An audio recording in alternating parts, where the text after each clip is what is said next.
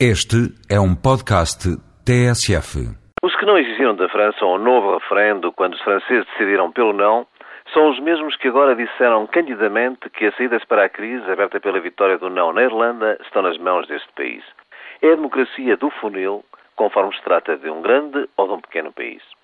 E são estes que ainda negam o diretório das grandes potências.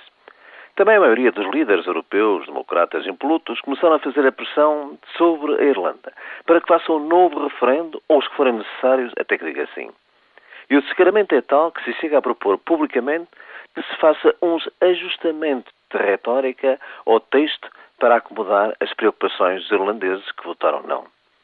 Fica agora ainda mais claro porque é que os líderes europeus recusaram o referendo e porque é que o Sócrates meteu a sua promessa referendária na gaveta. Um outro argumento que se ouve nessas alturas é que o voto do não não é um voto contra o tratado, mas um voto de protesto contra as políticas internas.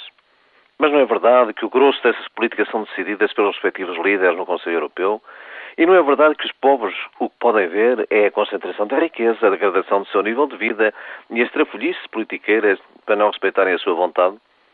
Perante a crise do petróleo, alimentar e o aumento das taxas de juro, que medidas concretas Bruxelas tomou até agora? Retórica e mais nada. Por que não têm a coragem de imporem às petrolíferas um forte imposto sobre os seus ganhos pelo efeito de estoque, atacando de frente a especulação e garantindo verbas colossais para subsidiar os combustíveis, designadamente aos mais afetados. Bruxelas ainda não quis perceber que o problema não está no tratado, mas sim no seu modelo liberal e nas políticas monetaristas do Sr. Trichet ao serviço dos poderosos e das poderosas transnacionais e da alta finança à custa dos povos. A Europa não é só o eixo franco-alemão, nem o diretório das grandes potências.